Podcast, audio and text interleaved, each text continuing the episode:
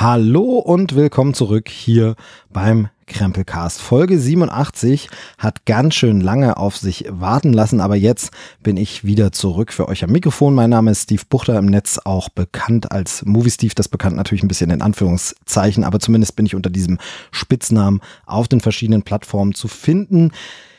Ja, was ich jetzt als erstes vorausschicke dieser Folge ist wahrscheinlich irgendwie so ähnlich von mir schon ein paar Mal gesagt worden. Ich habe auch überlegt, thematisiere ich die Pause überhaupt oder nicht, aber dann hatte ich doch das Gefühl, ja, zumindest für die Stammhörerinnen und Stammhörer will man vielleicht äh, erklären, wo man war, woher man kommt, was gerade so die Lage ist, die Befindlichkeit. Wenn ihr nur die Themen hören wollt, dann müsst ihr ein bisschen vorskippen. Ich denke mal bis äh, nach der Vorspannsmusik und dann geht's auch mit den Themen los. Aber ein bisschen möchte ich doch was sagen, wie gesagt, auch wenn sich das vielleicht wiederholt. Aber das passt ja zu den letzten zwei Jahren, die sich irgendwie wie eine ständige Wiederholung anfühlen, zumindest für mich ein bisschen wie Hamsterrad und immer passiert wieder dasselbe, höchstens vielleicht in einer noch nervigeren, noch blöderen Variation.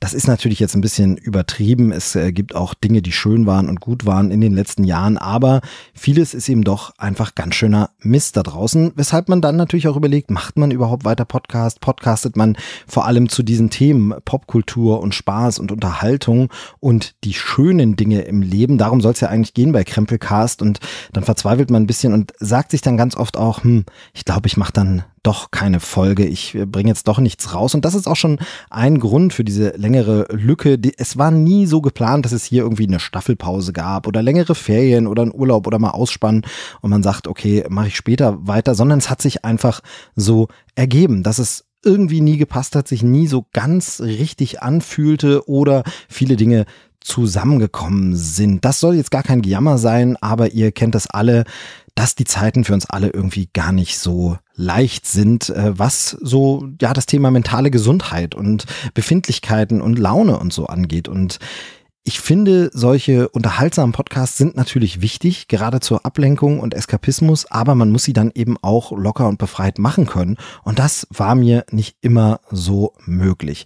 Ein paar Krankheiten kamen natürlich auch dazwischen. Ich kann an der Stelle sagen noch, äh, ja, toi, toi, toi. Bisher hat uns Corona noch nicht direkt ereilt. Ich bin mir der Tatsache bewusst, dass ich es wohl mit dieser offiziellen Ansage jetzt verschreie und dann wird es wohl bald kommen. Aber erstaunlicherweise bisher eben noch nicht, trotz Schulkind und trotz der ständigen Gefahr und Kontakte. Ich selbst kann relativ mich zurückziehen, sehr gut, bin 100% im Homeoffice und kann gucken, Kontakte zu vermeiden. Das fällt mir doch leichter als vielleicht dem einen oder anderen.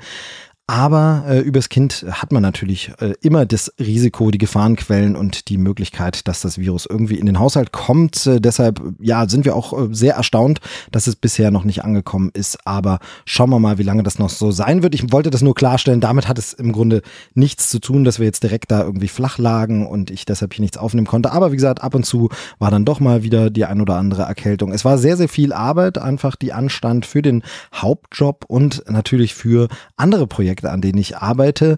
Zum Beispiel Trailerschnack, wer das so ein bisschen verfolgt und wer auch mir in den sozialen Netzwerken folgt, hat es mitbekommen, dass wir da sehr, sehr, sehr eifrig und umtriebig sind und da sehr viel veröffentlicht haben. Und das ist natürlich immer so, ein, so eine Herangehensweise und so ein Abwägen, was macht man und was schafft man. Die Ressourcen sind endlich und dann muss man sich ein bisschen entscheiden und dann ist es ja so, also Krempelcast ist für mich mehr als nur ein Hobby. Es ist eine Leidenschaft und es ist ein Stück weit sicherlich auch Nebenjob, aber ohne dass dabei wirklich äh, Verdienst reinkommt. Es ist nicht durchgesponsert, es ist nicht bezahlt. Es gibt manchmal Kooperationen und Sponsorings, die beziehen sich dann aber doch eher auf Gewinnspielpreise, die gestiftet werden oder irgendwelche Testmuster oder Zugang zu Themen, über die man reden kann. Aber es gibt jetzt hier, es, ich verdiene kein Geld damit. Das ist auch okay so, das ist auch cool so, das kann auch gern so bleiben. Aber dann muss man natürlich immer abwägen, was macht man zuerst, wo sind Notwendigkeiten. Und so ist es zum Beispiel bei dem anderen Projekt Trailer Schnack so, dass wir da tatsächlich Sponsorings und Zusammenarbeit haben. Jetzt könnte man denken, ja, okay, dann ist das so die Pflichtübung, die muss man machen. Nee, das ist es nicht es macht mir total Spaß und ist cool, weil ich da auch mit Leuten zusammenarbeite, die ich zum Glück meine Freunde nennen darf, ähm, mit denen ich ja auch privat total gern und viel mich austausche und dann ist es toll, mit denen so ein Projekt zu machen. Aber man wägt dann natürlich immer so ab und wenn man sagt, okay, ich schaffe in der Woche einen Abend wirklich freizuräumen und da einen Podcast zu machen, dann macht man natürlich eher den, bei dem noch andere Leute mit dranhängen und bestimmte Projekte und Zusammenarbeiten und Partnerschaften dranhängen dann ist es so, ihr kennt es vielleicht auch, wenn ihr irgendwie in einem Sportverein seid oder mit Freundinnen und Freunden irgendwelche anderen gemeinsamen Aktivitäten hat, dass man manchmal auch abends äh, abmattet nach einem langen Arbeitstag, dann hat man vielleicht irgendwie mit der Familie Zeit verbracht und ist wirklich einfach kaputt und sagt, oh, puh, jetzt nochmal aufraffen, was zu machen. Und dann kommen diese anderen Menschen und ja, treten einem so ein bisschen in den Hintern und sagen, ey komm, wir hatten das aber ausgemacht, heute steht's dran, wir wollen das machen, außerdem haben wir da diese Zusammenarbeit und dann zwingt man sich und sobald man loslegt, merkt man, boah, das macht mir aber auch Spaß. Das ist aber auch wahnsinnig cool und ich finde es auch echt gut. Zum Glück hat mich da jemand ein bisschen hochgezogen und gesagt, was zu machen. Und das habe ich natürlich bei so einem Einzelprojekt wie Krempelcast nicht. Da bin ich mein eigener Chef sozusagen und wenn ich nicht will und mir nicht danach ist und ich meinen eigenen Schweinehund nicht überwinde, dann findet da auch nichts statt. Mit kleinen Ausnahmen natürlich. Also es gibt zum Beispiel Grüße an der Stelle an Nadine. Es gibt gute Freunde, die dann immer mal wieder sagen, ey komm, lass doch mal was machen und wollen wir nicht und einen versuchen zu überreden und zu überzeugen. Aber wenn ich halt das Gefühl habe, hey, du bist hier aber nicht 100% auf der Höhe, du kannst nicht so abliefern, wie du gern wollen würdest, dann hat es wenig Sinn. Und dann ist es wirklich tatsächlich oft so, dass ich in den Tag reinstarte und denke, ey, heute Abend, ich habe so Lust, heute wird ein Podcast aufgenommen und ich möchte so gern quatschen und den Leuten was erzählen und ich habe auch viele Sachen gesehen oder erlebt und das, davon will ich berichten. Und dann ist der Tag rum und am Abend denke ich, puh, aber jetzt eigentlich bin ich gar nicht mehr in der Lage und irgendwie passt es gerade nicht. Und es gibt einfach wahnsinnig wenig Erholungs- und Freizeiten. Und dann ist es zum Beispiel bei so einem gemeinsamen Projekt wie Trailerschnack eben so, dass wir dort ja zu dritt, zu vier, zu fünft Folgen aufnehmen. Und wenn man da das Gefühl hat, ich bin heute nur bei 80 Prozent oder 60 Prozent, wenn man es jetzt mal so in Zahlen messen will, ist natürlich bei Befindlichkeiten eine Sache, aber wo man so sagt, ich bin nicht komplett auf der Höhe, dann weiß man, es sind ja noch andere Leute dabei, die das ausgleichen werden, die einfach sagen werden, ey, dann nimm dich heute ein bisschen zurück, du bist auch mit dabei, sagst auch immer zu was, aber die Sendung wird moderiert von jemand anders, es wird durchgezogen von jemand anders und dann kommt man am Ende wieder auf einem Level raus, wo man sagt, ist trotzdem eine unterhaltsame Folge geworden, auch wenn der eigene Anteil ein bisschen schwächer war. Das ist eben, wie gesagt, beim Krempelcast nicht so möglich, da will ich schon einfach immer top, top sein. Ähm, bin ich natürlich nicht. Ich weiß, dass es auch schwache Folgen gibt. ich weiß, dass es Folgen gibt, über die ich mich ärgere, weil ich sage, Mensch, das ist eigentlich nicht das, was du normalerweise schaffen kannst und leisten kannst und so aber trotzdem ein gewisses Grundlevel muss immer da sein. Und ja, und dann, wie gesagt, ist auch die Frage, will man über bestimmte Themen gerade reden? Und ich war natürlich ähm, auch da wieder, wer mir so ein bisschen folgt, kriegt die Diskussion mit, die ich zum Beispiel auf Twitter führe, sehr, sehr interessante Gespräche zu diesen ganzen Themen, zur Lage des Kinos, äh, des, der Filmszene, der Popkultur und allem Möglichen. Und dann sind natürlich so Sachen, dadurch, dass ich zum Beispiel auch einfach seit zwei Jahren nicht im Kino war, habe ich auch viele aktuelle Titel nicht gesehen zu dem Zeitpunkt, wo sie rauskamen, wo sie relevant waren, wo darüber geredet wurde. Und dann sitzt man natürlich da und sagt, okay, jetzt hast du drei Monate später den Film nachgeholt im Heimkino, könntest was dazu sagen, willst gern was machen, aber wurde nicht eigentlich alles schon dazu gesagt und wartet jetzt irgendjemand noch auf deine Meinung zum Thema? Und das ist dann so ein zusätzlicher ja, Downer, sage ich mal so ein bisschen, oder so eine zusätzliche Bremse, wo man sagt, ah, dann mache ich jetzt vielleicht nichts. Das ist natürlich Quatsch und das, das hat auch ein bisschen was mit einer, mit einer Kopfsache zu tun, mit einer Einstellung, denn ich spreche hier ja auch mal über den Film aus den 60ern, 70ern, weil er mir aufgefallen ist und ich Lust habe, darüber zu reden, oder über ein altes Buch, was schon seit Jahren draußen ist, was ich aber jetzt für mich entdeckt habe. Das mache ich ja trotzdem, aber bei so den gerade den aktuellen Themen fühlt es sich halt immer so ein bisschen an, wie hinterher zu rennen und dem Ganzen nachzulaufen und das ist dann immer so ein bisschen schwierig, hm, macht man was und eben, man ist dann schnell so, so weg vom Radar und weg vom Schuss. Das ist ja generell bei der Podcasterei so eine Sache. Mein persönliches Gefühl, meine Erfahrung nach vielen Jahren Podcast ist, es hat wahnsinnig viel auch mit Kontinuität zu tun, mit ja immer regelmäßigem Veröffentlichen. Also gehört wird, wer immer regelmäßig Folgen rausbringt, wer bei den Leuten irgendwie in dem Feed erscheint und zu sehen ist, den haben die Leute auf dem Schirm, den hören sie und äh, den vergessen sie auch nicht. Und wenn man da so selten dann was macht, dann ist man auch so ein bisschen erstmal ja unter ferner liefen. Außer man ist natürlich ein Promi. Promi-Podcasts sind nochmal eine ganz andere Schiene und ein ganz anderes Ding. Da braucht man nicht unbedingt aktuelle Themen, da braucht man nicht unbedingt Kontinuität, da kann man auch einfach immer mal eine Folge so raushauen. Das ist hier alles nicht gegeben, es ist alles schwierig. Soll jetzt auch gar kein Jammern sein, sondern tatsächlich nur mal so der ja, irgendwie der, der Gedanken- und Gefühlszustand, mit dem es dazu kam, dass man dann eben einfach sagt, okay, jetzt mache ich eine Weile mal nix. Wie gesagt, bei Trailerschnack waren wir super aktiv, haben richtig tolle Sachen rausgebracht, haben aber zum Beispiel auch da bei dem einen oder anderen Projekt gesagt, okay, das momentan jetzt gerade mal nicht, ist einfach nicht drin. Ähm, hatten wir länger auf Instagram erklärt, ausführlich. Ich habe es gemacht, habe es da nochmal angesagt, dass wir zum Beispiel dieses Jahr auf das Oscar-Tippspiel verzichten, was dort ja eine Tradition ist, einfach weil es unter ganz vielen anderen Dingen ähm, so ein bisschen, ja, ne, untergegangen ist das falsche Wort, aber so ein bisschen nicht das Richtige war und nicht die Priorität, der Fokus, den man darauf setzen wollte, sondern den hat man dann eben woanders. Und so wird es immer mal sein. Und ich glaube, so wird es auch bei Krempelcast bleiben. Und vielleicht äh, ist es dann auch wirklich so, dass ich heute das zum letzten Mal thematisiere. Wenn hier eine Pause ist, dann gibt's halt eine Pause. Und dann geht's halt irgendwann mit einer neuen Folge wieder weiter. Lust habe ich immer wieder auf dieses Projekt und immer noch und erlebe auch immer wieder Dinge, wo ich denke, ach Mensch, ja, das ist schon, ist schon dein Ding. Das willst du schon unbedingt machen. Allein das Gequatsche. Ne? Ich rede einfach super gern und super viel. Und warum daraus nicht eine Folge machen, wenn es dann doch ein paar Leute gibt, die das gern hören, denn das weiß ich zum Glück, dass es das gibt, denn einige Hörerinnen und Hörer haben mich auch angeschrieben jetzt in der Zeit wieder und gesagt, Mensch, wann kommt denn wieder eine Folge und wie ist es denn? Oder mich konkret nach irgendwas gefragt, eine Meinung, hey, wie ist denn deine Meinung dazu? Hast ja gerade noch keinen Krempelcast dazu draußen, aber sag doch mal deine Meinung dazu. Ich werde jetzt auch äh, heute in der Folge nicht über alles reden, was ich so nachgeholt habe, sondern das wird dann immer da einfließen, wo es hingehört, wo es passiert. Zum Beispiel ähm, gibt es jetzt äh, ein paar Pläne schon für kommende Sendungen, äh, wo Sachen passieren werden. Zum Beispiel Thema Marvel, äh, den Spider-Man endlich nachgeholt, No Way Home. Das werden wir natürlich in einer großen Marvel-Folge nochmal besprechen. Da gibt es ja einiges, was nachbesprochen werden muss, weil ich da eben einfach nicht im Kino war, nicht in Pressevorführungen, das nicht gesehen habe, jetzt im Heimkino alles nachgeholt. Das wird dann hier in der Folge, wo es genau darum geht, mit den richtigen Gesprächspartnerinnen, mit denen ich das auch teilen will. Gleiches gilt für Bonn zum Beispiel. Keine Zeit zu sterben, endlich gesehen. Aber da werden wir nochmal einen Nachklapp machen zu unserem Bond-Special, das wir hier gemacht haben. Wir in dem Fall eben dieselben beiden Gesprächspartner, die auch schon in der Bond-Spezialfolge dabei waren. Da machen wir noch mal was dazu und reden dann über den Film. Deshalb werde ich darüber heute nicht sprechen. Oscars ist angedacht, da vielleicht ein bisschen über den Jahrgang 2022 zu reden, was da alles so dabei war, was ich gesehen habe. Ich habe sehr viele Filme jetzt nachgeholt, habe nicht alle geschafft, bin gut gestartet in die Oscar-Vorbereitung, aber dann irgendwie doch ja hängen geblieben, sage ich mal. Nee, dann kam eben doch wieder das Leben dazwischen und man schafft es dann doch nicht so und äh, deshalb habe ich nicht geschafft, alles zu gucken, aber sehr, sehr viel, viel, viel, viel, viel mehr als in anderen Jahren. Wobei letztes Jahr war, glaube ich, bisher mein äh, ja, meistgesehener Jahrgang vor der Verleihung. Danach kann man ja alles dann immer noch nachholen. Aber darüber werden wir auch reden, an gegebener Stelle, zu gegebenem Anlass, äh, nicht heute in der Folge.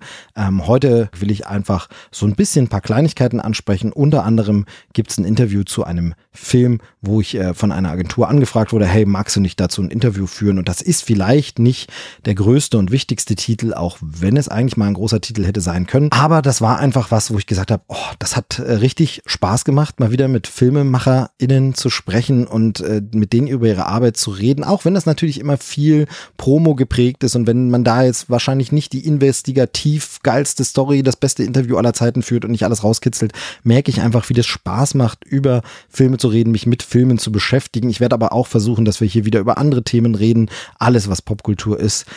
Ich bin erstmal wieder da und hoffe, dass jetzt auch wieder ein paar Folgen mal kommen in kürzeren Abständen. Das wäre schön, aber wir alle wissen, wie die Lage ist, wie es momentan aussieht. Es kann ganz schnell einfach mal gehen, dass es doch wieder irgendwas gibt, warum man pausieren muss. Und wie gesagt, dann habe ich das heute nochmal thematisiert. Ich freue mich sehr, dass ihr hier zurückgefunden habt. Keine Selbstverständlichkeit. Schön, dass ihr das gestartet, runtergeladen habt und äh, jetzt hört. Ich würde mich auch über Rückmeldungen freuen. Einfach so ein kurzes Lebenszeichen. Ey, habt die neue Folge gehört. Schön, dass du wieder da bist. Aber ihr dürft mir natürlich gerne auch an den Kopf werfen. Wärst du mal lieber weggeblieben? Nein, bitte nicht. Äh, Fände ich nicht so toll. Genau, ich denke, das ist Vorrede genug. Also äh, Grüße äh, an die Trailerschnack-Jungs. Hört dort gern immer mal rein. Da seht ihr mich regelmäßig, äh, hört ihr mich. Ihr seht mich aber auch, weil wir ja auch dort äh, Videosachen immer wieder mal machen. Muss ich mich ja immer dran gewöhnen. Also ich spreche super gerne in Mikrofone, das wisst ihr, das hört ihr.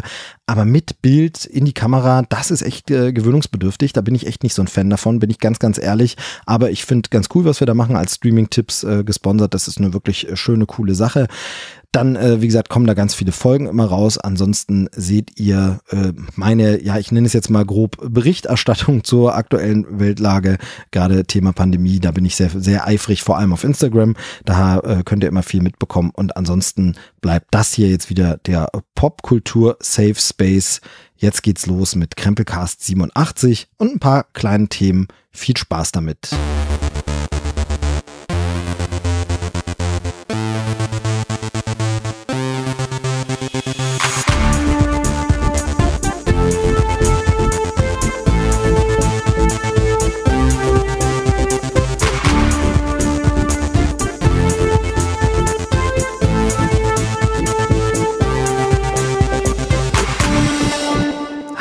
Tut das nicht gut, diese Musik endlich wieder zu hören. Zumindest ich habe sie lange nicht gehört, äh, weil ich ja die Folgen jetzt auch nicht so oft äh, höre. Ab und zu hört man noch mal was nach, muss ich sagen, hilft mir persönlich auch ähm, bei bestimmten Themen einfach in die Stimmung zu kommen und einfach zu sagen, ey Mensch, ich habe mal wieder Bock irgendwie so ein bisschen in Gedanken äh, an Jurassic Park zu schwelgen und dann höre ich mir einfach das Gespräch an, das ich dazu schon mal geführt habe und das macht einfach Spaß, auch alte Folgen zu hören. Da bin ich auch, äh, gebe ich auch zu. Das hat vielleicht was mit persönlicher Eitelkeit zu tun, dass man sich selber noch mal zuhört, aber ähm, ich finde es einfach manchmal ganz schön habe aber seit Pandemiebeginn auch wahnsinnig wenig Zeit, äh, um Podcasts zu hören. Ich bin ja jemand, der zwar podcastet selber, aber auch ursprünglich ähm, vom Podcast hören kommt. Ähm, also bevor ich damals 2008 rum muss es gewesen sein, angefangen habe mit der Podcasterei, habe ich davor ähm, schon ein, zwei Jahre Podcasts gehört, sehr eifrig und äh, da Sachen für mich entdeckt und fand das immer sehr, sehr schön.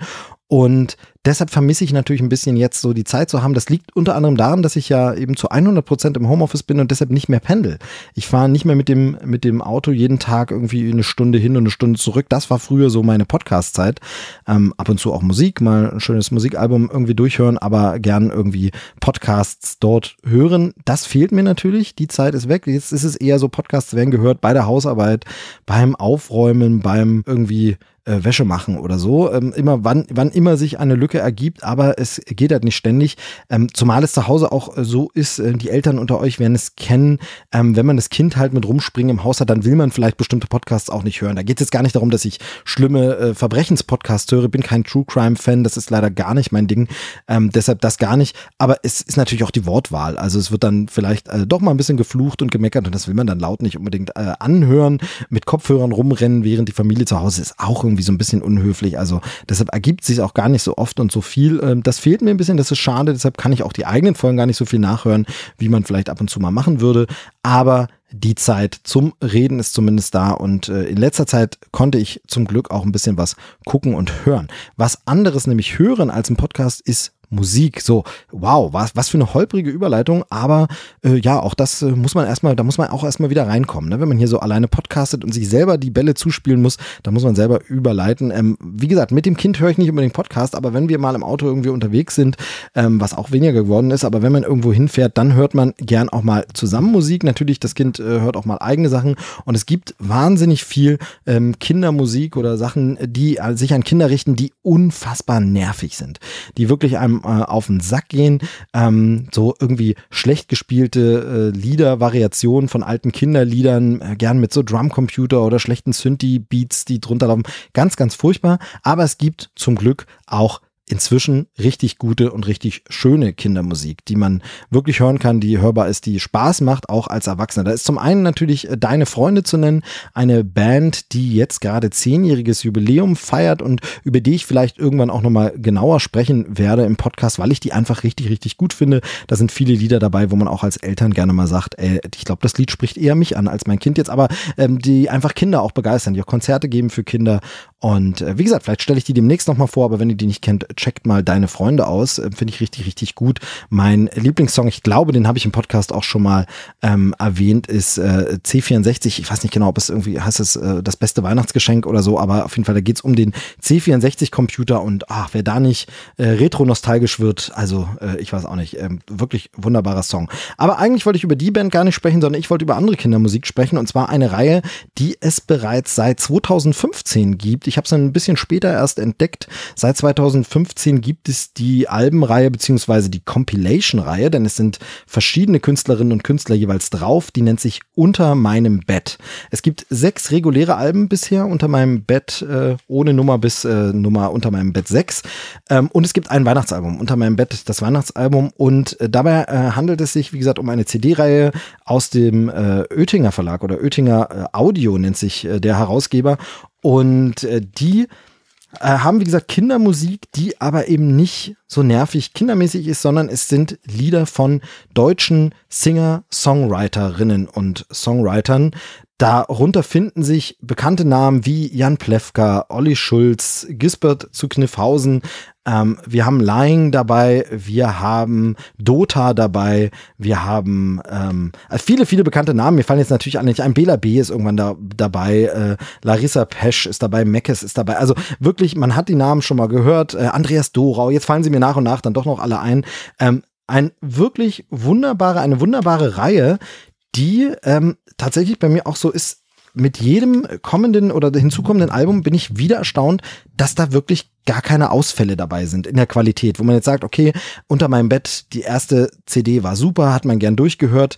Ähm, erste CD bei mir noch ein bisschen so der ein kleine Kritikpunkt, dass da ein bisschen wenig Frauenstimmen dabei sind, das ist noch sehr männerlastig. Das wird mit zunehmenden Folgen dann immer, immer besser.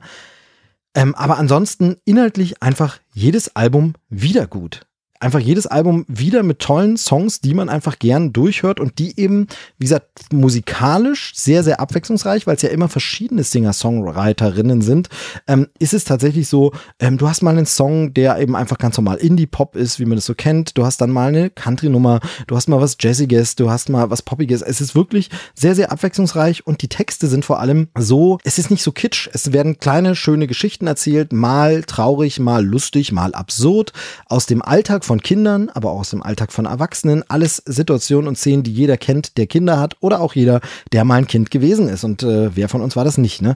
Also äh, möchte ich an der Stelle, wir müssen es glaube ich gar nicht so groß vertiefen, denn Musik spricht am besten für sich selbst. Aber hört da gern mal rein. Wenn ihr Kinder habt, auf jeden Fall unter meinem Bett gern mal alle Alben anhören. Gibt's auch als Toni-Figuren zum Beispiel für die Toni-Box. Ähm, aber ansonsten, wenn ihr keine Kinder habt, kann ich es trotzdem empfehlen. Hört mal rein, ähm, gerade wenn ihr irgendwen von den Künstlern, die dabei sind, äh, mögt. Wirklich, wirklich äh, empfehlenswert. Und ich glaube, sehr viel mehr Worte muss man dazu gar nicht verlieren. War mir aber wichtig, es mal hier unterzubringen. Wie gesagt, unter meinem Bett äh, und unter meinem Bett das Weihnachtsalbum. Alles ganz tolle CDs. Ich habe den ganzen Stapel vor mir und äh, ich glaube, ich lasse es aber dabei. Äh, hört da einfach mal rein. Äh, von mir eine ganz, ganz große Empfehlung für diese Musikreihe. So, und jetzt kommen wir zu einem Film, das habe ich vorhin schon angeteasert, zu dem ich äh, sogar ein bisschen was machen durfte, interviewmäßig, was mir sehr, sehr viel Spaß bereitet hat, auch wenn der Film vielleicht nicht die größte Nummer ist, der größte Wurf und vielleicht gar nicht so eine riesenfette Empfehlung, aber der Reihe nach. Es geht um einen Film, der einen ganz, ganz großen Namen trägt, aber selber eben nicht so groß ist. Und man muss ihn meiner Meinung nach zweiseitig bewerten und zweiseitig ansehen. Es geht um Ice Age, die Abenteuer von Buck Wild. Ein Animationsfilm, der direkt bei Disney Plus erscheint. Ice Age ist ja eigentlich eine Reihe damals von Fox gewesen, Animationsfilmreihe vor 20 Jahren gestartet. Und inzwischen wurde ja das Fox Studio aufgekauft von Disney. Das heißt, das Ganze gehört jetzt zu Disney. Und es gab dann mal Überlegungen, jetzt fortzusetzen in Form einer Serie dann sollte es doch wieder ein Film werden. Und jetzt ist es ein Direct-to-Streaming-Film. Es geht also weiter bei Ice Age mit einem sechsten Teil, die Abenteuer von Buck Wild. The Ice Age Adventures of Buck Wild ist der Originaltitel. Und bevor ich meine Einschätzung zu dem Film gebe, möchte ich jetzt kurz hier euch ein Interview präsentieren, das ich führen durfte mit den MacherInnen hinter diesem Film und zwar der Produzentin Laurie Forte und dem Regisseur John Donkin, die mir ein bisschen was gesagt haben, wie sie daran gegangen sind, wie sie das Ganze umgesetzt haben. Ähm, ich habe mich sehr gefreut, dass es die Möglichkeit gab, dieses Interview zu führen, denn das hat mir auch mal wieder gezeigt, wie viel mir dieser Filmjournalismus wirklich Spaß macht und mich auszutauschen, auch wenn es vielleicht natürlich ein bisschen oberflächlich ist, ein bisschen PR und das jetzt nicht eine investigative Meisterleistung ist und ich da jetzt besonders was aufgedeckt habe. Mir macht es trotzdem Spaß, einfach ähm, den Leuten hinter Filmen die Möglichkeit zu geben, ein bisschen darüber zu reden, über ihre Kunst und mir das ein bisschen anzuhören. Und vielleicht habt ihr ja ähnlich Spaß am Zuhören, ganz gleich, wie ihr dann den Ice Age-Film bewertet. Wie gesagt, meine Einschätzung hört ihr danach. Jetzt erstmal zum Interview. Viel Spaß damit. It's unbelievable, but it's already 20 years since the first Ice Age film. So, from your personal experience as producers and filmmakers, what has changed the most um, in regards to animated movies? Uh, so, what's different about animation today, or what other areas changed? Stories, distribution, even audiences. Um, what can you tell us about this time period? Yeah, I'll t- I'll speak more generally, and maybe Laurie can talk about Ice Age in particular. But you know, I think that um, certainly the the last couple of years even animation has just completely exploded. And there's so much new content that's available on all kinds of different platforms both in the cinema and also at home.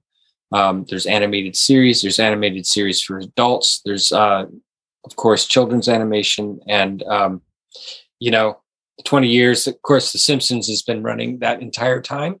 So uh, you know there a lot has changed and a lot is the same. But one thing also that has happened is the uh, technology explosion has happened in the last 20 years. And, you know, we're seeing that there's really no limit to what can be done um, in animation, both for like visual effects for films and for animated features. It's really only limited by the amount of time and budget that one has um, to be able to do stuff. But you know, we can visualize anything. I mean, there's really almost nothing we can't um, accomplish these days. Um, whereas in the beginning, when we first started Ice Age, it was like, well, can we get a picture to render in time? can the characters have fur on them? Well, yeah, we can have fur, but we can't have fur and smoke at the same time, or they can't go in the water. You know, there were a lot of a lot of constraints um, that those things have become possible. They're not necessarily easier, but they've become possible as far as the um, storytelling goes, I mean, we're still telling stories, at least as far as Ice Age goes, we're telling stories that are still very relatable, family oriented, um, uh, about growing and changing, about how families grow and change. Um, that's something that's just, you know, established in, in, in our characters, in our story, in our franchise. So that's something that still stays the same. But the thing that changes, obviously, the characters are growing, They're, the families are growing bigger some are leaving, some are joining. Um, the ex- families get extended. Some are, you know, there are some absences where they have to leave each other.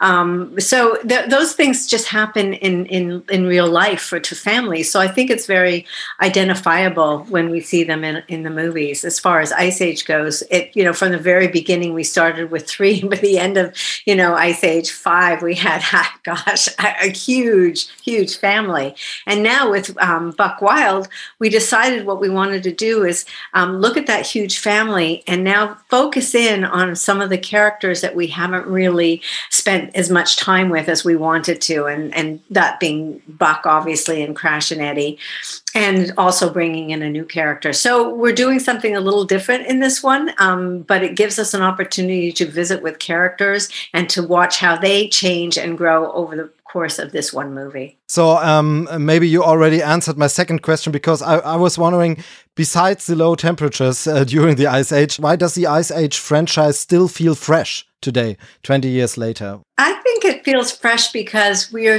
you know, um, we, we've John and I have talked about this a, a, lot, but we we don't sort of it is in it's in a timeless place.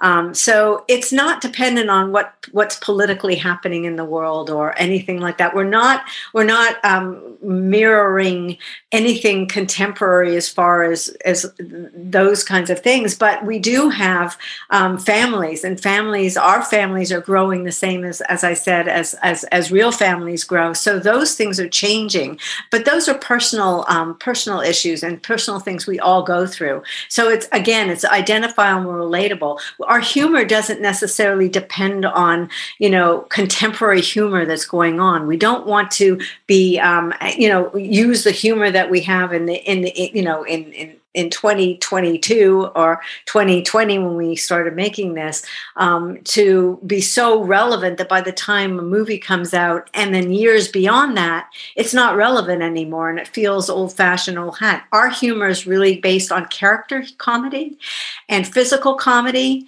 and the situational comedy and it's really um, more timeless than it is set in one period of time. I think that's why it's lasted so long. Part part of that part of why it's lasted so long um, uh, speaking of uh, families, you're now part of the Disney family. Um, and when the Ice Age series started, there was no Disney connection uh, at all. So some might even say um, that the films were counterparts to Disney's animated movies, um, stylistically and story wise. So, what's the main difference now, today, that Ice Age is part of the Disney family? Um, really, you know, it's interesting because um, from our perspective and the way that we've approached this problem or uh, this project is it hasn't really been different really at all. Um, we started in the same place thinking about what would make a relevant story um, what are the characters that we want to explore. And as it turns out some of the um, executives that we're working with uh, were former um, fox executives as well. And so really right on up through um, at least to a certain level, it's been it's been very familiar to us and, and seamless in terms of uh, how the process is going. The the the lovely thing about working with Disney, of course, is that they have an amazing um, marketing arm and the ability to get the film out to the audiences globally and and uh, exposure. And of course, the biggest change probably from the last Ice Age till now is the fact that we're going out on a streaming platform. And um, so I think that we're we're reaching audiences that we might not have been able to do in the cinema, especially given the current um, way things have been going with the pandemic and so forth. So that's probably the biggest change, but that's a change that's happening across the entire spectrum of the industry. You know, we've got um, other players in the animation field now that are different than they were even a few years ago when the last Ice Age came out. So, um, but really, you know, Laurie and I work in the same way. There haven't been any new constraints. There haven't been any new like hurdles or or uh, things that we've had to deal with. And in, in some ways, we it's just been a very smooth ride so far. I, I, think the one thing I can add to that is that um, because we've been with the franchise since the very beginning, and uh, um, it, it's we're very protective of it. We want to make sure that it's going to stay true to the to the the spirit of Ice Age, to what Ice Age is and always has been. And so, whether we did it for streaming or features, whether we did it for Disney or whoever we made this film with, whoever our partners are, we are so protective of it. We we approach it the exact same way we would any any other medium in any other place. I've heard that the film was originally planned as a series for Disney Plus. Is this correct? And and why and when did this change during the process? Uh, I think I think you know we we developed we started developing this idea for Buck Wild several years ago, actually, um, before when, when I was still at Fox, and and we started thinking about it as a television series. Um, but uh, oh, you know, after a couple of years, um, I think I, maybe I took a break. I left, um, left it for a, uh, for a few couple of years, and, and, John did as well. And then when you know when we came back, it, we, they were it was already at Disney, and that, that decision had been made to do a streaming a movie for streaming. So um, I think you know I don't exactly know what why they changed it, but I think it was a it's a great idea to have um, re- reintroduced um, the franchise after several years as another feature. While there are some changes in voice actors, Simon Pegg is reprising his role as Buck Wild. Why was it important for you to keep him on board? Well, I mean, he's just so uh, um, amazing and encapsulates the character in such a brilliant way. I mean, from the very be beginning, he helped define who the character was. And um, it was really kind of hard to imagine that we would try and, and make a film that features that character without uh, Simon in that in that role. And he, you know, Laurie, uh, give her props for reaching out to Simon and, and telling him about the project and getting him on board. Lori can expand on that. Oh no, Simon! You know, um, we loved working with Simon in Ice Age Three, and um, we couldn't bring him back. I really wanted to bring him back, and we loved working with him so much. And he created such a beautiful, funny, eccentric, wacky character, larger than life character. We, I couldn't imagine us never bringing him back again. But we already had four Ice Age Four, um, you know, um, already developed, and I, it, there wasn't any space place for him to organically come into that film. But I told him I was going to be definitely bringing him back. I had to, I was going to come up with a pro, with an idea that would include include him, and that happened with Ice Age Five. So when Ice Age Five happened, I called him, and he was so will he's so thrilled to come back. He just loved he loved it. We loved him, and so when Buck Wild came up, it it didn't feel like a big stretch. he loves that character. He said he loves that character. He says, "Ain't no Buck but me." You know, he just thinks himself as Buck. And you know, he told me the story that his his daughter was born during Ice Age three, and she's grown up. And then we did Ice Age five. She was a few years old, and then we did this, and she's several years. She's a little teenager now, and he says she's basically grown up with Buck, and it felt very organic. He's part of the family, and uh, I, I I hope we work with him again because he's just so fantastic. Time is running up really fast, so uh, let me let me ask two more uh, really important questions. First one is everyone loves crossovers and multiverses these days, and uh, so if you could mix Ice Age with anything from the Disney library, um, with which characters would you love to see the Ice Age characters cross paths? Yeah, I think I think The Simpsons. I'd have to say The Simpsons because I think that would just be crazy, wacky, funny. It, it would be would be crazy. Boy, I hadn't really thought about that, but you know, seeing Iron Man or something with uh, with our with our guys would be pretty funny too. yeah, with their characters and their personalities, I, I, I do think you know they're so dysfunctional amongst themselves. So can you imagine them in a world in a Marvel world, or you know, it's great. It would be fun. There's one character I could uh, imagine uh, causing trouble, and um, this that's the one last thing I have to ask you, and um, I'm I'm pretty sure every Ice Age fan wants to know it. Where is Scrat? Will we see him again someday? Where where is he?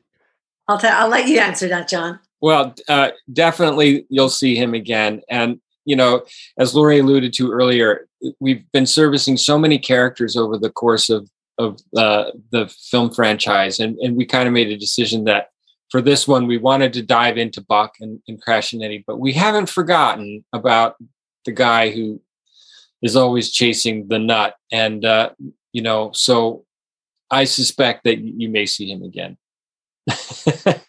okay. Yeah, okay. I can, I can I can say that if it's if it's up to us, you will see him again. Yeah, thanks. That's pretty much everything uh, I wanted to know. Maybe maybe something about uh, the pandemic. Did this somehow influence the work? Was it more difficult to to get the the film done? Just a, a quick answer to that. Yes, the the entire film was made during the pandemic, and all of the crew was uh, working remotely. And for the most part, animation lends itself pretty well to this kind of work, um, being able to work remotely. And in some ways when we recorded the voice talent um, remotely as well. And so they were in, a, an official booth at a studio that was very had very strict covid protocols. But um, and then i would interact with them just like i'm talking to you now um, being able to direct them to do the thing. And and uh, we would listen in and Lori would listen in. And we'd, we'd have the conversations just like normal. But in some ways that system for recording the voice talent worked out really really well because it feels very intimate you know, through the Zoom thing, and we've gotten used to it. So, but there's still that separation that you need for the production side of things. So that w- that felt pretty natural. Okay, then thank you for your time. Thanks for having me. Thanks for your answers. And yeah, uh, hope to see you again and hope to see Scrat again someday. okay. Bye bye. Thank you. Bye. Bye. So, soweit also das Interview mit den Köpfen hinter Ice Age 6. Und jetzt kommt eben meine Einschätzung, die leider nicht so ganz positiv ausfällt. Allerdings muss man hier den Film zweiseitig sehen. Ähm, ich fange mal mit dem Positiven sozusagen an. Es ist tatsächlich so, wenn man den Film als einfache Streaming-Veröffentlichung ansieht, dann tut er keinem wirklich weh, ist jetzt nicht unterirdisch furchtbar schlecht, obwohl das einige Kritiken sagen, die strafen ihn ganz schön ab. Ich finde, der ist absolut in Ordnung, vor allem wenn man sich anguckt und ich bin da sehr, sehr viel unterwegs und schaue mir da viel an, auch durch die Tochter und so, was sonst so in Streaming kommt, an Serien, an Serienfolgen, an Animationsgeschichten, dann ist das Ding vollkommen okay. Ich glaube, sie hat ihn jetzt noch nicht gesehen, aber ich glaube, dass meine siebenjährige Tochter großen Spaß damit hätte mit diesem Film. Ich bin mir aber auch sicher, dass der nicht nachhaltig einen Platz in ihrem Herzen finden wird, dass sie den nicht ganz oft gucken wird und dass das jetzt nichts ist, wo sie noch wochenlang darüber redet, sondern das ist einfach nett auf dem Niveau von anderen Animationsgeschichten und Filmen, wo man sagt, das kann man schon auch mal gucken, das schadet nicht und ist jetzt nicht furchtbar.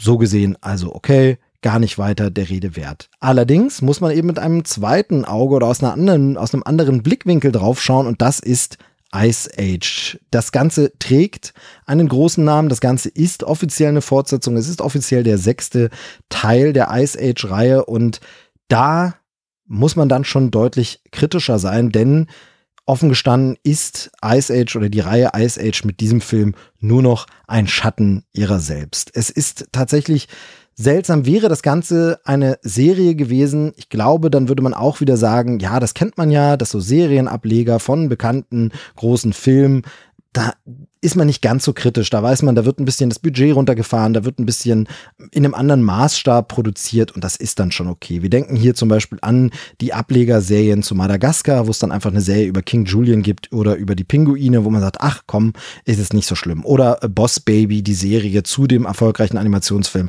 wo man sagt, ja, natürlich sehen die Animationen ein bisschen schwächer aus, aber es ist ja nur die Serie. Hier soll es aber doch eine vollwertige Fortsetzung irgendwie sein ist es aber nicht, liefert das eben einfach nicht. Das Ganze ist auch so ein bisschen unentschlossen. Ist es Spin-off oder ist es Fortsetzung? Es ist schon ein bisschen auch eine Mogelpackung im Namen. Also es heißt Ice Age, die Abenteuer von Buck Wild. Buck Wild steht also offenkundig im Mittelpunkt, außer dass er es eben nicht tut, wenn man dann den Film äh, schaut, sondern es geht tatsächlich um Crash und Eddie, die beiden Opossums, die ja im Verlauf der Reihe dazugekommen sind. Die Brüder von Ellie, natürlich ähm, eben Adoptivbrüder, wenn man so will, Stiefbrüder, ähm, wie auch immer man das nennen will, in dieser äh, Tierwelt.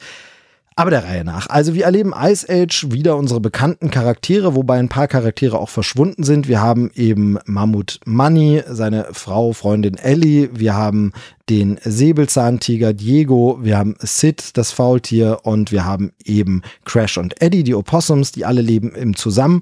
Und es geht darum, dass Crash und Eddie so ein bisschen als die kleinen Brüder, wo sie eigentlich glaube ich die älteren Brüder sind, aber egal eben als die Opossum-Brüder von Mammutdame Ellie so ein bisschen sich ja immer untergebuttert und bevormundet fühlen und so ein bisschen spüren, dass sie vielleicht auch mal ihr eigenes Leben jetzt führen müssen und aus dieser Obhut, dem behüteten, ähm, dieser ja, Mutterfigur Ellie, auch wenn es ihre Schwester ist, aber so ein bisschen hat sie die Mutterrolle für die übernommen, dass sie sich da ein bisschen rauslösen müssen und deshalb wollen sie ihr eigenes Abenteuer erleben und starten dann los und treffen wieder oder landen wieder in der verlorenen Welt, die es ja schon im, ich glaube, dritten Teil der Ice Age-Reihe zu sehen gab, die verlorene Welt, äh, in der noch Dinosaurier leben. Dort landen sie und treffen auch wieder auf Buck Wild, diese Figur ihr merkt es an dieser Geschichte, an dieser Prämisse schon, dass die alten Figuren noch eine Rolle spielen und die kommen auch noch vor und haben meiner Meinung nach auch viel zu viel Platz. Gerade dafür, dass es so heißt, als würde es um Buck Wild gehen. Aber nein, es geht tatsächlich um Crash und Eddie und es ist diese alte Familie viel zu viel zu sehen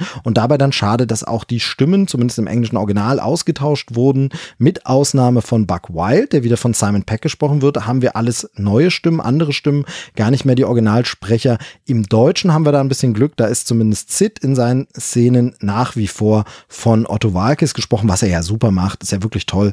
Ähm, das muss man ja wirklich einfach ihm lassen. Da hat er was geschaffen für die Ewigkeit. Diese Synchro von Sid, man kann sich nicht vorstellen, dass das jemals jemand anderes synchronisieren wird. Aber das ist ja eben nicht die Hauptfigur, kommt dann nur so am Rande vor. Deshalb hat man jetzt auch nicht super viele Szenen äh, mit Otto Walkes, sondern eben mit Crash und Eddie. Und dann ist die Geschichte einfach ein bisschen unausgegoren, ein bisschen harmlos und ein bisschen ja, belanglos auch. Dabei aber, wie gesagt, auch nie unterirdisch schlecht, dass man jetzt sagt, oh Gott, was ist denn das furchtbar und was sind das für schlimme Aussagen, sondern es ist alles vorhersehbar, es ist alles gefällig, man kennt es alles und für Kinder vollkommen okay. Aber was einfach fehlt, ist dieser doppelte Boden für Erwachsene, den man ja eben gerade auch bei Ice Age immer mal hatte, nie so sehr wie in anderen Sachen. Also zum Beispiel bei Shrek oder so, wo man dann wirklich sagt, okay, das ist ganz viel drin, das können Kinder gar nicht verstehen. Das hatte Ice Age ja nie, ähm, obwohl es ein bisschen auch anders war als Disney-Sachen zu der Zeit. Mittlerweile gehört zu Disney auch ein bisschen ironisch, aber es war halt immer so ein bisschen schräg, ein bisschen cartoonig und so, aber das hat man, man hat das nicht mehr so sehr, diese erwachsene Ebene oder noch weniger denn je.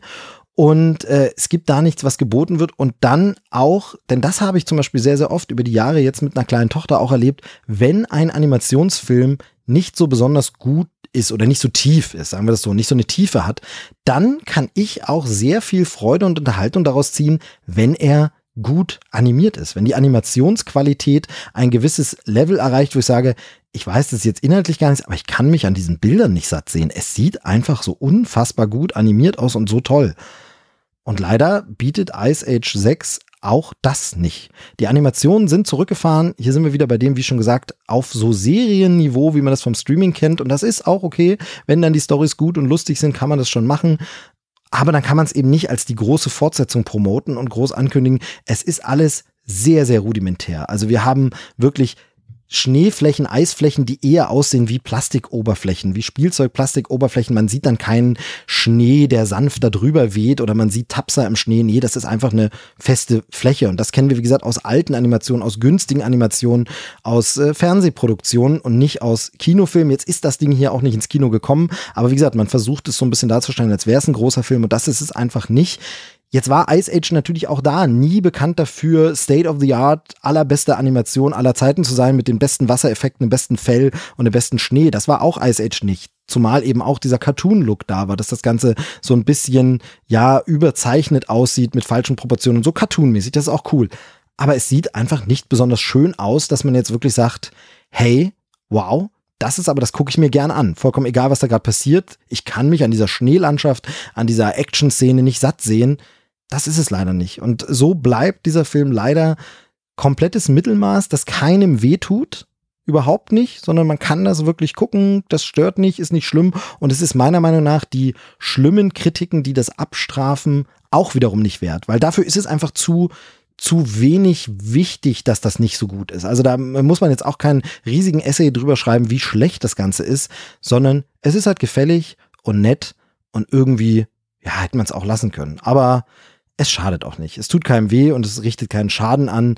Vielleicht mit Ausnahme dessen, dass es sein könnte, dass, weil es so schwach ist, es sich nicht rumspricht, dass ganz viele Leute das gucken und man vielleicht so ein bisschen, ja, das Ice Age Franchise damit zu Grabe trägt, weil man jetzt natürlich registrieren wird, aha, Interesse ist gar nicht so groß, ist gar nicht so viel da. Ja, und das ist halt dann ein bisschen schade, wenn man nicht so super positiv drüber sprechen kann, aber es ist, wie gesagt, auch alles nicht so dramatisch. Da ärgern mich andere Filme dann deutlich mehr. Da gibt es andere Filme, bei denen ich dann deutlich mehr sagen muss, ach Mensch, warum musstet ihr das so schlecht? Es ist am Ende auch nur Ice Age. Mag man mir verzeihen, wie gesagt, hat vielleicht auch einen Stellenwert in der Filmhistorie und Geschichte der Ice Age Film, aber vielleicht war ich auch beim ersten Teil schon zu alt, aber ich habe jetzt auch nie so mein Herz an Ice Age verloren. Also ich weiß um den Stellenwert, ich weiß, dass es auch nicht zu vernachlässigen ist, aber es ist mir auch nicht so wichtig, dass ich mich dann ärgere, wenn ich sage, na ja, der sechste Teil war jetzt nicht so gut. Das ist für mich wirklich so wie verschmerzbar, tut keinem weh und sie haben jetzt nicht die wichtigste Filmreihe aller Zeiten irgendwie äh, in den Sand geritten. Also von daher das jetzt so ein bisschen geschmälert. Vielleicht bin ich auch zu wohlwollend, weil ich, wie gesagt, hier die Connection, die Möglichkeit hatte, drüber zu reden. Das mag sein, aber ich finde, man muss auch nicht immer alles schlimmstens hassen und abstrafen, sondern kann auch mal sagen, hey, vollkommen okay. Ich bin nicht die Zielgruppe, passt, vollkommen in Ordnung. Sehr viel mehr Positives kann ich zu einem anderen Film sagen, den ich äh, mir endlich mal angeschaut habe und den ich euch an der Stelle jetzt auch noch empfehlen will, denn den gibt es, zumindest äh, gab es den bis zum Zeitpunkt der Aufnahme noch bei Amazon Prime Video momentan im Flatrate-Paket. Es gibt ihn aber auch schon relativ günstig auf Blu-ray. Ich glaube, da werde ich auch demnächst noch zuschlagen, um ihn in die Sammlung aufzunehmen, denn mir hat er echt gut gefallen und den möchte ich euch jetzt ganz kurz vorstellen. Es geht um Shadow in the Cloud. Shadow in the Cloud ist ein Film aus dem Jahr 2020 mit Chloe Grace Moretz. Ein kleiner, feiner Genrefilm, der mir richtig, richtig gut gefallen hat. Ich hatte nach dem Trailer kurzweilige Unterhaltung erwartet und habe dann mit dem Film sogar noch ein kleines bisschen mehr bekommen. Denn dieses beinahe Kammerspiel mit der Grundidee hat wirklich eine tolle Botschaft oder ein paar Botschaften und sogar noch ein paar Überraschungen. Ist äh, kreativ inszeniert und wirklich stark gespielt. Worum geht's? Wir sind in der Zeit des Zweiten Weltkriegs, ich glaube 1943 so rum und die Gegend muss irgendwie so Neuseeland, Samoa, irgend sowas sein. Ist nicht ganz so wichtig, habe ich mir nicht so genau gemerkt, aber es geht darum, dass ein Bomber oder ein Flugzeug der alliierten Streitkräfte gerade starten will an einem Flughafen. Es ist neblig, es ist düster und dann steigt kurz vor Start noch eine junge Frau an Bord mit einer geheimnisvollen Tasche. Das Flugzeug muss los, es ist keine Zeit noch groß was zu regeln, zu besprechen es, man ist direkt am Start und weil man nicht so richtig weiß, was man mit dieser Frau jetzt anfangen soll, wird sie erstmal unten in den, heißt es äh, Geschossturm, ich weiß nicht genau, aber diese Kuppel, die unten an so einem Flugzeug dran ist, äh, wo der Schütze sitzt, der feindliche Maschinen vom Himmel holen soll oder abschießen soll, da wird sie erstmal ja eingesperrt, kann man sagen, weil man dann sagt, okay, wir starten jetzt erstmal, setzt sie erstmal dort rein, dann reden wir mit ihr weiter, was es eigentlich mit ihr auf sich hat, was sie eigentlich will und worum es geht. Natürlich merkt man hier schon sehr, sehr schnell eine Botschaft oder eine Ebene des Films, um die es geht. Sie wird natürlich seltsam behandelt, weil sie eine Frau ist und die ganzen Testosteron geschwängerten Piloten im Krieg sagen sich, oh, was wie eine Frau, aber ey, pack sie erstmal weg und will ich hier nicht, ist doch keine richtige Soldatin. Und das wird dann im Film natürlich weiter thematisiert. Und dann passieren merkwürdige Dinge. Im Trailer ist das Ganze schon zu sehen. Es befindet sich offensichtlich ein Gremlin an Bord des Flugzeugs. Gremlin, jetzt denken die meisten natürlich an den 80er Jahre Film und seine Fortsetzung Gremlins kleine Monster. Aber diese Art von Gremlin ist es nämlich nicht, denn auch dieser Film spielt im Grunde nur auf eine alte Mythologie an. Die wird zu Beginn von Shadow in the Cloud auch kurz erklärt anhand eines Zeichentrickfilms oder Einspielers Lehrfilms. Und zwar Gremlins sind so ja Monster oder Dämonen oder kleine störende Tiere, in der Maschine sozusagen. Wenn also eine Maschine, oft eben Flugzeuge, bei Piloten ist es üblich, aber es gibt es auch in anderen Ebenen, wenn man einfach sagt, ein technisches Gerät, wenn das nicht richtig funktioniert, dann sagt man, da ist ein kleiner Gremlin am Werk, der das Ganze irgendwie sabotiert und zerstört hat genauer wird es noch in diesem Vorfilm erklärt, wie man es eigentlich, was man eigentlich damit meint. Aber Gremlin ist so eine Gestalt. Da gibt es zum Beispiel, ich erinnere mich noch an meine Kindheit, es gibt so einen alten Bugs Bunny Film mit auch einem Flugzeug und wo ein Gremlin dabei ist. Es gibt einen, eine, ich glaube, Twilight Zone Episode ist das, wo ein Pilot mit einem Gremlin zu tun hat. Und das ist diese Gremlin-Mythologie, die es vor dem 80er Jahre Film gab. Und in dem 80er Jahre Film, dort sind es ja diese Mogwais. Gizmo ist dann ein Mogwai und der verwandelt sich dann und nur ein Bewohner aus dem Ort, der eben auch diese Kriegserfahrung hat, bezeichnet das Ganze als Gremlins. Also dort wird schon gespielt mit dieser Gremlin-Mythologie. Es sind eigentlich andere Tiere, aber er nennt die halt Gremlins, weil sie auch genauso agieren. Das ist ein Gremlin und so und es wird damit gespielt. Aber heute kennen viele Leute nur noch diesen Gremlin-Film und denken, das ist ein Gremlin, aber Gremlins sind, wie gesagt, eine Mythologie für sich aus der Luftfahrt, aber auch, äh, wie gesagt, woanders im technischen Bereich um diese Gremlins geht es quasi in diesem Film. Diese Mythologie wird hier auch aufgegriffen, aber nicht nur, denn es hat noch was mit dieser ominösen Tasche auf sich. Es äh, hat einen Subtext dieser Film, bei dem es wirklich darum geht, dass das eine Frau ist, die dort an Bord kommt. Deshalb ist der Film wahnsinnig zeitgemäß, fühlt sich wahnsinnig zeitgemäß an und äh, ja, ich hatte es schon angedeutet, es ist auch über Strecken hinweg tatsächlich ein Kammerspiel. Und das ist wirklich super interessant gemacht und toll gemacht. Ähm, teilweise ein bisschen over the top, aber das darf der Film auch, weil es so ein bisschen trashy ist. Mich erinnert es dann so ein wenig auch an ja, Sky Captain and the World of Tomorrow, wobei man das effektemäßig gar nicht so vergleichen kann. Ähm, er ist ein bisschen überdreht, er ist ein bisschen äh, schräg, aber er hat eine tolle Aussage und er ist vor allem keine Minute zu lang. Also der Film ist schön, kurz und knackig. Ich glaube, er geht nur paar 80 Minuten, ähm, also kürzer als die meisten Sachen heute und ist wirklich eine schöne Kurzgeschichte, wenn man so will, die Spaß macht, die gut ist. Chloe Grace Moretz macht das überzeugend, aber auch alle anderen Darsteller, auch wenn die Parts nicht so groß sind, bringen das sehr, sehr gut rüber und ich kann den wirklich nur empfehlen. Shadow in the Cloud. Schaut schaut ihn euch ruhig mal an. Ich war dann im Abspann ein bisschen überrascht, als ich gelesen habe, ähm, dass äh, an der Story äh, Max Landis mitgewirkt hat, der Sohn von John Landis. Und Max Landis ist ja nicht unumstritten, beziehungsweise man muss es ganz offen sagen, da gibt es auch die eine oder andere Meldung über irgendwelche Belästigungen und ähm, ich sag mal Sexismus und nicht so tolles Verhalten. Und deshalb ist es ein bisschen seltsam, wenn man sich dann anguckt, hm, aber das widerspricht so ein bisschen der Aussage der Empowerment. Message, die dieser Film mitbringt. Wie kann das denn sein? Und ich habe mich dann ein bisschen belesen. Er hatte wohl die Grundidee, aber eigentlich ist gar nicht mehr viel von dem übrig, was Max Landis zu dem Film beigesteuert hat. Und es ist nur so eine rechtliche Sache, dass man ihn quasi noch erwähnen muss, weil das eben ursprünglich von ihm kommt. Aber es wurde dann doch sehr, sehr viel geändert von der Regisseurin des Films, Roseanne Liang, die den Film gemacht hat und die dann wirklich nicht mehr viel übrig gelassen hat. So zumindest habe ich das angelesen.